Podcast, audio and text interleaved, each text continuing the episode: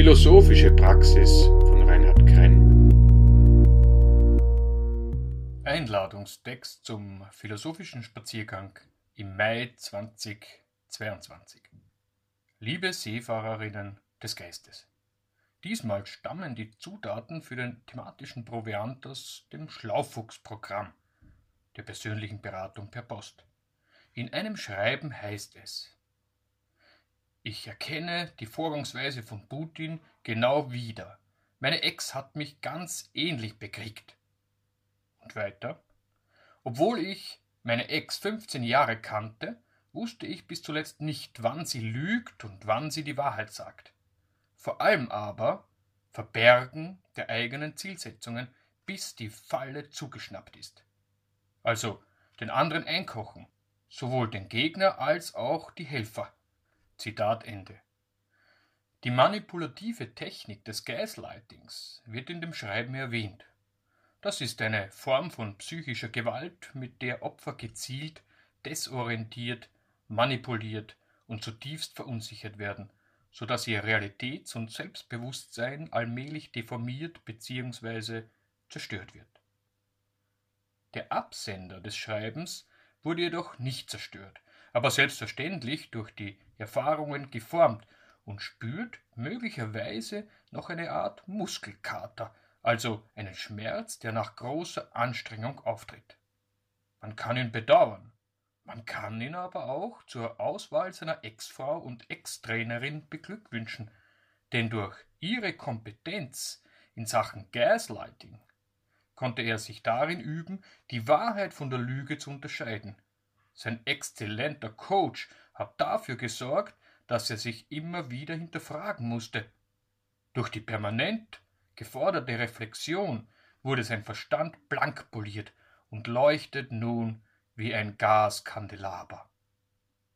Wirklich gefährlich wird es nur, wenn Menschen sich als Opfer fühlen und dann damit beginnen, das Leben das Training und die ExerzitienmeisterInnen zu verachten. Denn dann verachtet man allmählich auch das Leben selbst und die Resultate der Übungen.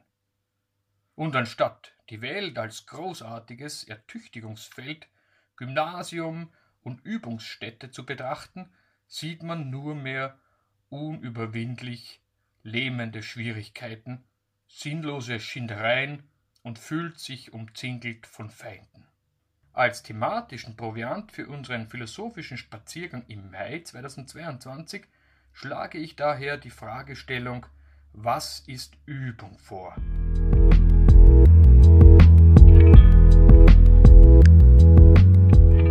Das Thema des philosophischen Spaziergangs im Mai 2022 lautete demnach Was ist Übung? Die beschreibende Definition von Übung herzustellen ist eine leichte Übung. Also, Übung ist jede Handlung, die gedankliche eingeschlossen, welche die Handlung der nächsten gleichförmigen Handlung verbessert oder auf ihrem Niveau erhält. Weil wir alle Übende sind, und das beginnt schon beim morgendlichen Anziehen der Socken, war das Auffinden einer Definition zu wenig nahrhaft um als Übungsproviant für den philosophischen Spaziergang als Leckerbissen zu gelten. Nachdem das Leckerli einer formalen Definition verteilt war, haben wir uns auf den Weg gemacht, um mehr über das Wesen der Übung herauszufinden, als es ein definitorisches Trockenfutter bieten kann. Der lebensgeschichtliche Anstoß für die weiteren Überlegungen wurde ja bereits mitsamt dem Einladungstext serviert, so dass wir also schon auf dem ersten Wegabschnitt auf das Thema zugehen konnten. Und alles Gesagte wurde zur Übung. So erzählte ein Teilnehmer von seiner Erfahrung als Rollstuhlfahrer und schilderte missliche Alltagssituationen, in die ihn das körperliche Gebrechen brachte. Wäre ein Physiotherapeut anwesend gewesen, hätte er oder sie sofort detailliert beschreiben können, in welche Übungssituation man dadurch gerät. Für den imaginären Physiotherapeuten wäre es auch klar gewesen, welche Übungen maßgeblich dafür gesorgt haben, dass der Teilnehmer nun aufrecht auf zwei Beinen durch den Wald stapfte und die umständlich rollende Krücke nicht mehr braucht. Er ist nun nicht mehr unbeholfen, sondern konnte sich durch Übung wieder aufrichten.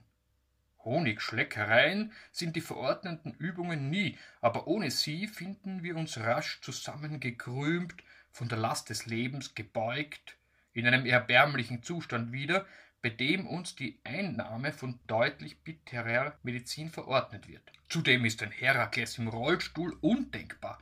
Heldengeschichten, die gerne am Lagerfeuer und in der digitalen 4.0 Ausführung erzählt werden, entstehen nur durch Übung.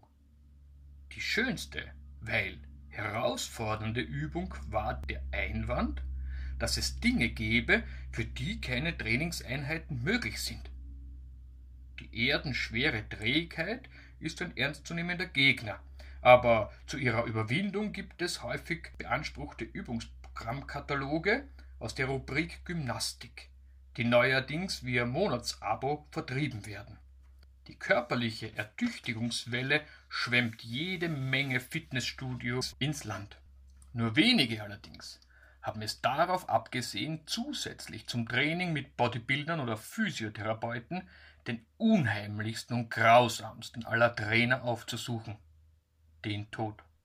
Zu den wenigen, die ihn aufgesucht haben, zählt jedenfalls der antike Held Herakles und wahnwitzige Extremsportler, wobei bei ihnen nicht immer klar ist, ob sie wissen, was sie tun. Zumindest von Herakles wird berichtet, er wäre lebenslang bis zum Wahnsinn jähzornig gewesen.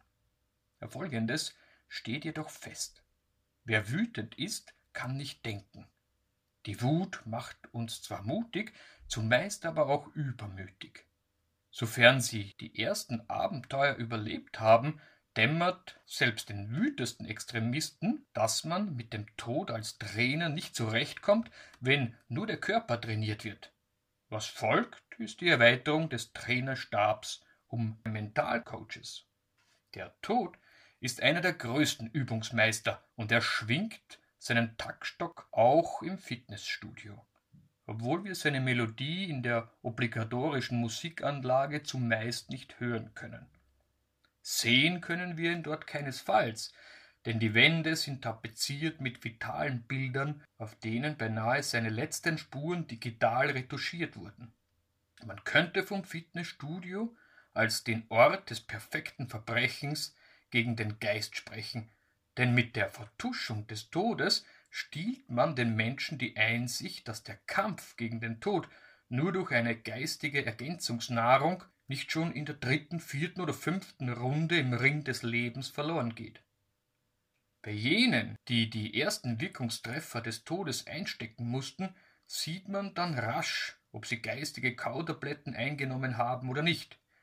Die geistig Untrainierten bleiben liegen oder sind in so einem erbärmlichen Zustand, dass der Kampf bald danach abgebrochen werden muss. Manche retten sich noch bis zum Pausengong und hoffen, dass der Mentalcoach in der Ecke mehr zu bieten hat, als mit einem Handtuch kühle Luft zuzufächeln. Sie erwarten sich Hokuspokus und Wundermittel und werden zumeist aufgrund der rasch abflauenden Wirkung in ernster Lage enttäuscht. Um eine sichtbare Wirkung zu erzielen, benötigt körperliches wie geistiges Training lebenslange Übungsserien. Hier wie dort empfiehlt sich der beherzte Zugriff auf überfordernde Übungen, damit sich ein Trainingseffekt einstellt. In beiden Fällen sind Pausen zwischen den Trainingseinheiten vorgeschrieben, damit der ganze Aufwand mehr nützt als schadet. Das Engagieren eines kompetenten Trainers wird weiterhin empfohlen, wenngleich das listige Menschengeschlecht im Laufe der geistigen Evolutionsgeschichte andere Wege der Informationsbeschaffung materialisiert hat. Bücher, Radio, Fernsehen, Internet.